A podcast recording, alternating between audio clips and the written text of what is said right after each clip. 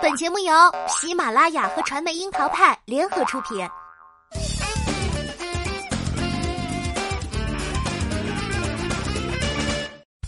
樱桃砍八卦，八卦也要正能量。Hello，大家好，我是小樱桃钓儿。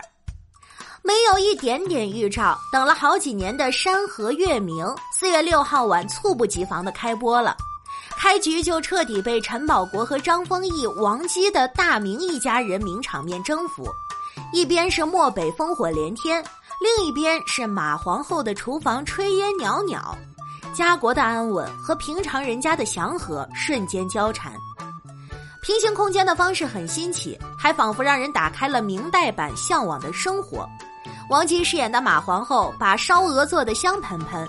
陈宝国和张丰毅饰演的凤阳老男孩们不需把酒也能追忆童年放牛往事，露出几分天真。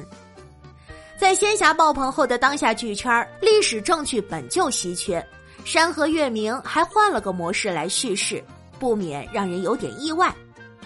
作为仙侠剧鼻祖的欢瑞世纪，这一波的格局的确是打开了。陈宝国家张丰毅，对于历史剧来说，这两个名字叠在一起就等于是期待值。二零二零年一月，《山河月明》曝光长达十二分钟的长片花，这两个老戏骨的飙戏瞬间抓住了很多人的眼球。等了两年多后突然开播，第一集就开启戏骨对标的模式。十六年之后第二次出演朱元璋，岁月在陈宝国的脸上留下许多痕迹。却将其演出了另一种层次。面对群臣，他威严肃穆，不露喜怒；面对妻子，却一秒变成寻常人夫，不要山珍海味，只爱马皇后烹饪的粥，粗茶淡饭，还可以顺便唠唠家常。作为发小，他留有私心，不让发小徐达率队去漠北，但发现没有徐达不成事儿。为了堵住外界质疑，想法子要和老友做亲家。让四儿子迎娶徐家大闺女。身为父亲，他听见儿子们背不出来书，被先生打手，气得在窗外直跺脚，暗暗责骂其老匹夫。但看着四儿子朱棣逃课，又气得拍桌子。面对儿子读书，每个老爹的情绪跌宕曲线都悲欢的同步。就是这样多层的人物属性，陈宝国只用了不到半集就都演了出来。几乎没有一个镜头浪费，平淡之中全是功力。戏里戏外都是老友，张丰毅也是卯足了劲儿。他饰演的一代名将徐达，在戏里一登场就是带着儿女躲在厨房吃烧鹅，因为身体情况被大夫要求忌口。沙场上从不眨眼的徐达，最后败给了这一口鹅肉。看着大女儿徐妙云推开厨房门直接开怼，带着万人兵团都不费力的老爹，却瞬间委屈的像个孩子。听女儿的话就是好爸爸徐达的本色。所以听到发小要让四儿子迎娶自己的掌上明珠，这就是点到了徐达的火药引线。哪管什么君臣关系，也根本顾不得老嫂子给他烧的一大盘烧鹅。他开口就是我家闺女如花似玉，这不就是鲜花插在那啥上了？在他眼里，老朱家的四儿子比他爹年少时还要顽劣，不禁数落起发小在功成名就前曾经在村里的顽皮名声。两个老爹为了护犊子开始互怼，忍不住扯出童年记忆里的顽皮来佐证。站在食物链上的两个男人还是显露孩子气。连童年时放牛拉裤兜子的故事都能往外翻，人过中年还是禁不住争红了脸。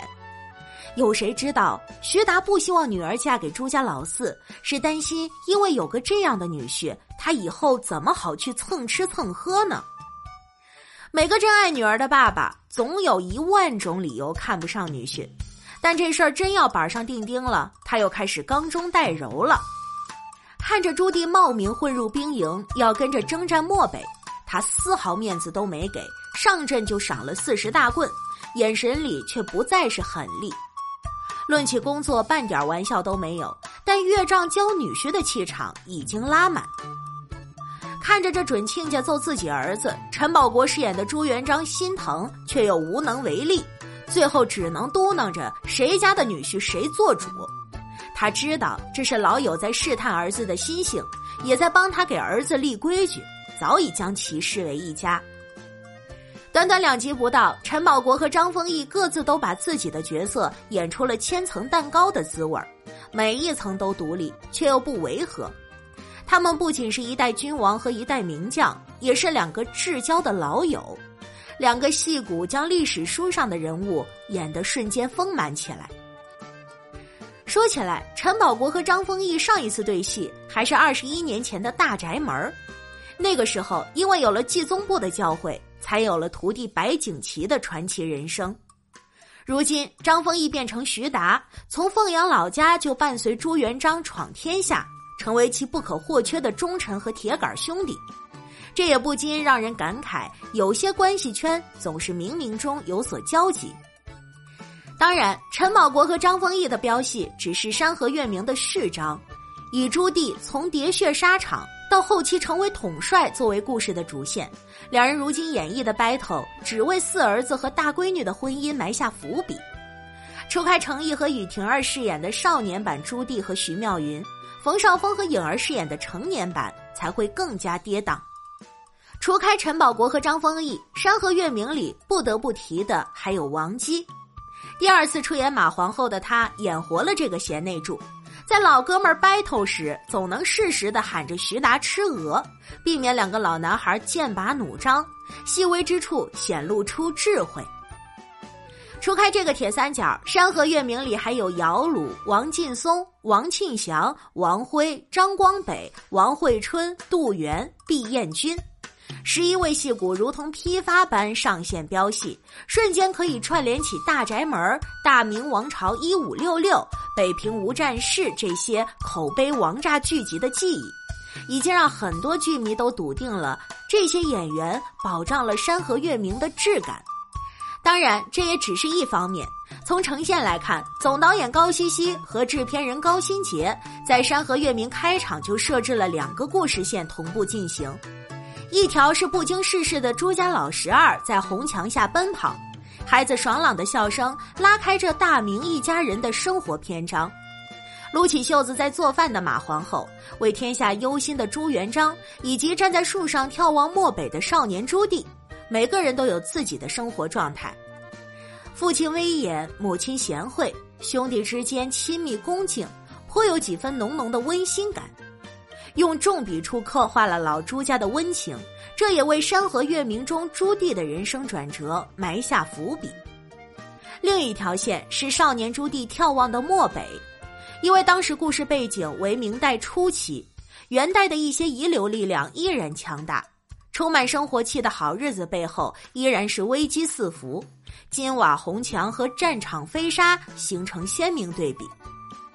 朱棣渴望征战沙场，为其人生后来的转变留下笔触。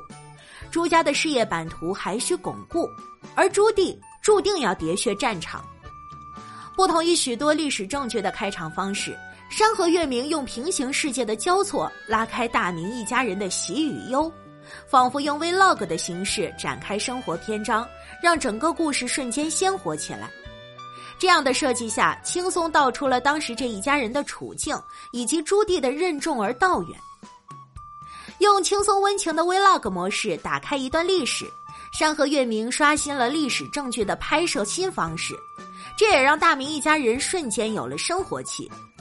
用老朱家的喜和怒映射出当时的时代背景，接着地气儿的表达，也让人物瞬间鲜活起来。搭配着戏骨们开启飙戏模式，让人有了身临其境的感觉。在这部剧拍摄时，总导演高希希和制片人高新杰就立下拍摄目标，要将历史人物尽力拉回真实的生活。为了严谨表达，《山河月明》早在开机前就邀请了一批历史专家坐镇，将历史事件的细节进行把控，将史学和史学家的观点进行结合。除开叙事方式的设计以及演员的表演，导演高希希和出品方欢瑞世纪也笃定，细节就是历史的表情，一旦细节失真，就无法让观众相信。为了塑造大明一家人的生活真实感，剧组启用全面六 K 画质的拍摄，也呈现出了如今的视觉真实感。为了保障细节里也要绝对真切，《山河月明》里的漠北戏份是直接到草原实景拍摄的，而宫廷生活里哪怕是一个小雕刻，也要做到精细。精致至极的掐丝皇冠和缀满宝石的凤冠，特写都足够逼真。演员们每一个行礼的动作，也都是专门的礼仪导演根据史料进行排练的。此外，戏里的很多细节也耐得住咂摸。少年徐妙云面对被指婚给朱棣，正在绣花的他不经意扎破手指，绣的图案却是燕子比翼双飞。暗暗注解了两情相悦的后来不缺跌宕，这种细腻和真切，不仅是对于观众的尊重，也是剧方对于传统文化价值的尊重和责任感。曾经率先打造仙侠题材而成为内娱造星工厂的欢瑞世纪，在《山河月明》的制作上，用创新的方式打开历史剧，又用尤为严苛的细节把控，致力还原真实，创新但也足够严谨。这才有了最终的呈现。这对于历史剧市场来说，《山河月明》能成为一部扛得住承上启下之作。而高希希导演也致力在《山河月明》里用全新的手法，让历史剧显出了轻松与生活的一面。这种突破更是为同类影视题材的创作带来了一股新风。